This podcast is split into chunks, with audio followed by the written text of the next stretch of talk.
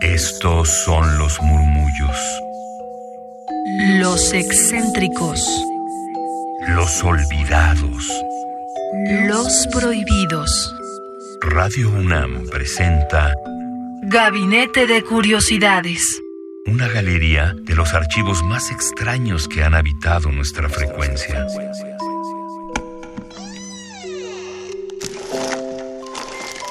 De archivo. Bienvenidas, bienvenidos a Gabinete de Curiosidades. Yo soy Frida Rebontulet y ustedes son mis almas hercianas que en este en estas semanas, en estos gabinetes de curiosidades últimos y para cierre de año también tendremos una selección, una muestra de cuento, cuento moderno hispanoamericano, particularmente en estas últimas tres entregas han sido dedicadas a Horacio Quiroga, uno de nuestros autores favoritos. Él nació en Uruguay en 1878 y falleció en Argentina en 1937. Como hemos mencionado, él ha sido considerado el creador del cuento moderno hispanoamericano. Su vida personal estuvo marcada por un sinfín de tragedias que desembocaron en el suicidio, como resultado de la soledad, del fracaso familiar y una enfermedad incurable. La fatalidad que lo acompañó toda su vida parece estar siempre presente en sus cuentos y haber quedado plasmada junto a estos alucinantes elementos de amor, locura y horror a los que se agrega un permanente asombro por la fragilidad de la vida del ser humano. El relato El almohadón de plumas constituye una fiel muestra de la obra narrativa de Quiroga y pertenece a el libro Cuentos de amor, de locura y muerte. Esto lo pueden consultar, este texto de Eduardo Ruiz Aviñón en descargacultura.unam.mx, quien también es el que dirige las voces de estos actores, locutores, conductores que prestan su voz para interpretar estos grandes cuentos y que tienen disponibles en descargacultura.unam.mx y ahora a través de las frecuencias de radio UNAM 96.1 de FM. Este es un cuento clásico que no necesita presentaciones. Quienes aún por alguna cuestión en la vida no han podido escuchar este cuento, leerlo, adentrarse en él, hoy es el momento y quienes ya lo han leído y les fascina como a mí, bueno, es un pretexto más para reencontrarnos con este autor y con este cuento que nos hace todas las noches y mañanas pensar en los hábitos que tenemos con la ropa de cama particularmente, más cuando despertamos con alguna mordedura de algún insecto, de algún bicho, mosquito, en fin, más en tiempos donde la salud es tan importante, revisemos nuestras almohadas y cojines de la cama, de los sillones. No queremos despertar un día como lo hace nuestra protagonista de este cuento.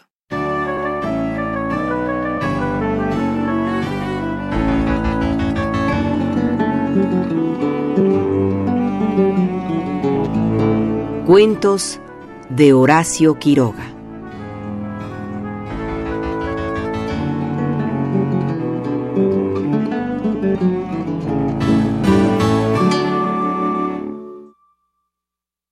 El almohadón de plumas.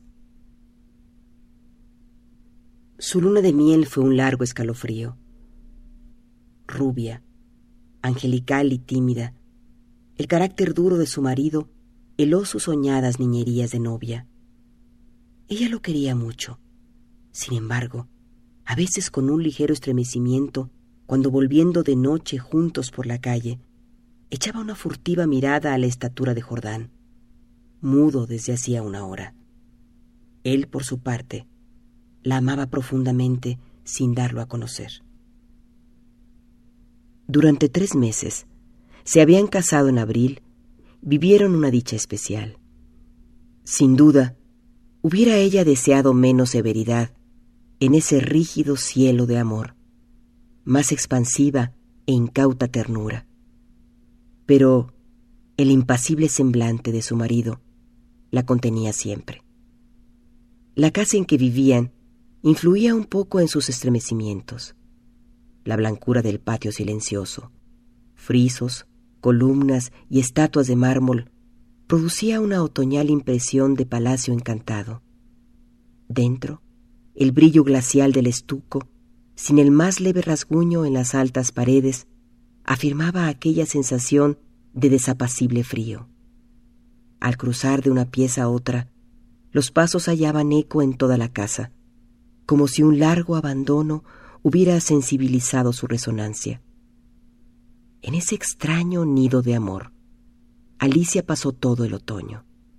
No obstante, había concluido por echar un velo sobre sus antiguos sueños y aún vivía dormida en la casa hostil, sin querer pensar en nada hasta que llegaba su marido. No es raro que adelgazara. Tuvo un ligero ataque de influenza que se arrastró insidiosamente días y días. Alicia no se reponía nunca. Al fin, una tarde pudo salir al jardín apoyada en el brazo de su marido. Miraba indiferente a uno y otro lado. De pronto Jordán, con honda ternura, le pasó muy lento la mano por la cabeza, y Alicia rompió en sollozos echándole los brazos al cuello. Lloró largamente todo su espanto callado, redoblando el llanto a la menor tentativa de caricia. Luego, los sollozos fueron retardándose, aún quedó largo rato escondida en su cuello, sin moverse ni pronunciar una palabra. Fue ese el último día en que Alicia estuvo levantada. Al día siguiente, amaneció desvanecida. El médico de Jordán la examinó con suma atención, ordenándole cama y descanso absolutos. No sé, le dijo a Jordán en la puerta de la calle, con la voz todavía baja. Tiene una gran debilidad que no me explico. Y sin vómitos, nada. Si mañana se despierta como hoy, llámeme enseguida. Al otro día, Alicia seguía peor. Hubo consulta. Constatóse una anemia de marcha agudísima, completamente inexplicable. Alicia no tuvo más desmayos pero se iba visiblemente a la muerte. Todo el día el dormitorio estaba con las luces prendidas y en pleno silencio. Pasábanse horas sin que se oyera el menor ruido. Alicia dormitaba. Jordán vivía en la sala, también con toda la luz encendida. Paseábase sin cesar de un extremo a otro, con incansable obstinación. La alfombra ahogaba sus pasos. A ratos entraba en el dormitorio y proseguía su mudo vaivén a lo largo de la cama, deteniéndose un instante en cada extremo a mirar a su mujer.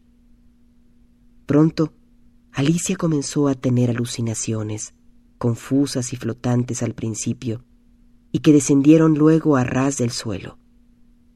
La joven, con los ojos desmesuradamente abiertos, no hacía sino mirar la alfombra a uno y otro lado del respaldo de la cama.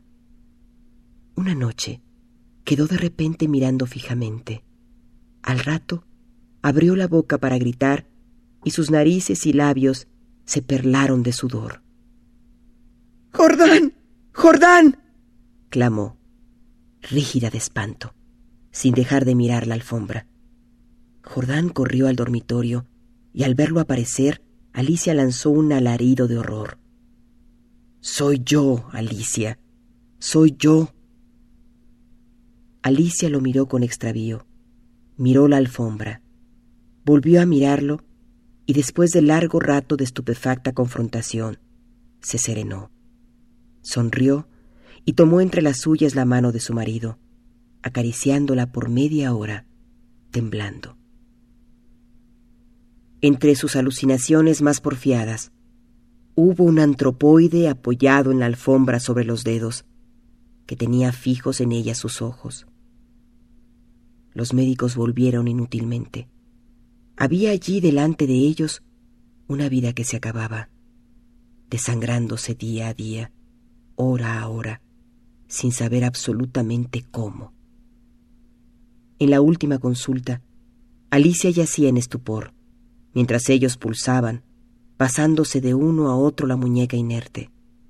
La observaron largo rato en silencio y siguieron al comedor. Se encogió de hombros desalentado su médico. Es un caso serio. Poco hay que hacer. Solo eso me faltaba, resopló Jordán, y tamborileó bruscamente sobre la mesa.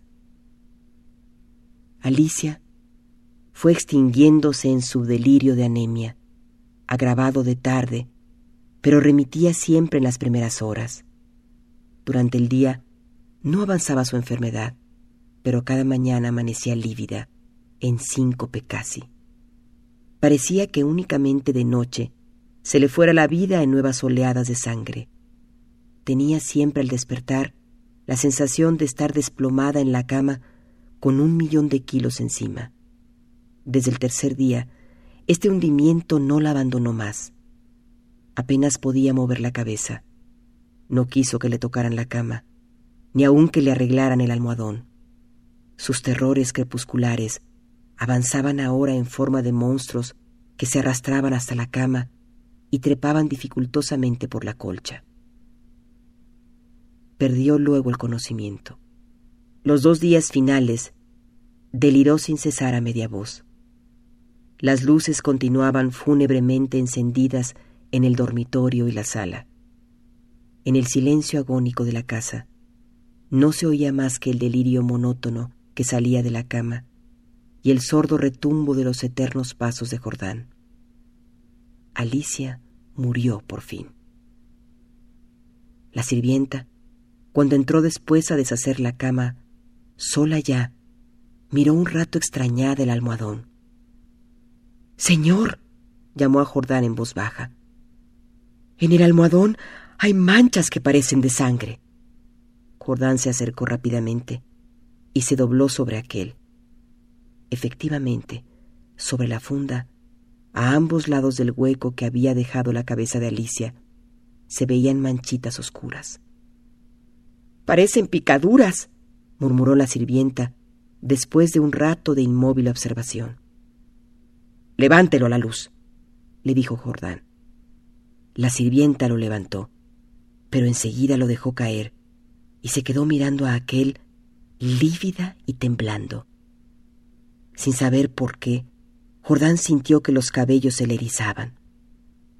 ¿Qué hay? murmuró con voz ronca. Pesa mucho, articuló la sirvienta sin dejar de temblar. Jordán lo levantó. Pesaba extraordinariamente. Salieron con él y sobre la mesa del comedor Jordán cortó funda y envoltura de un tajo. Las plumas superiores volaron y la sirvienta dio un grito de horror con toda la boca abierta, llevándose las manos crispadas a los bandos. Sobre el fondo, entre las plumas, moviendo lentamente las patas velludas, había un animal monstruoso, una bola viviente y viscosa. Estaba tan hinchado que apenas se le pronunciaba la boca. Noche a noche, desde que Alicia había caído en cama, había aplicado sigilosamente su boca, su trompa, mejor dicho, a las sienes de aquella, chupándole la sangre. La picadura era casi imperceptible. La remoción diaria del almohadón sin duda había impedido al principio su desarrollo. Pero desde que la joven no pudo moverse, la succión fue vertiginosa. En cinco días, en cinco noches, había vaciado a Alicia. Estos parásitos de las aves, diminutos en el medio habitual, llegan a adquirir en ciertas condiciones proporciones enormes.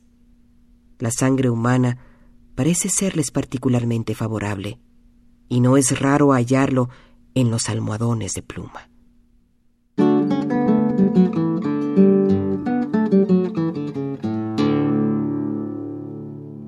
Gabinete de Curiosidades, hoy con un cuento más en esta trilogía que tenemos de Horacio Quiroga, el clásico El almohadón de plumas, y los invito, las invito a que chequen nuestras redes sociales, particularmente el Twitter, arroba gabinete C-bajo, para que puedan tener más detalles de este audio escuchado, así como de los anteriores. Que tengan excelente día y se despide de ustedes Frida Rebontulet.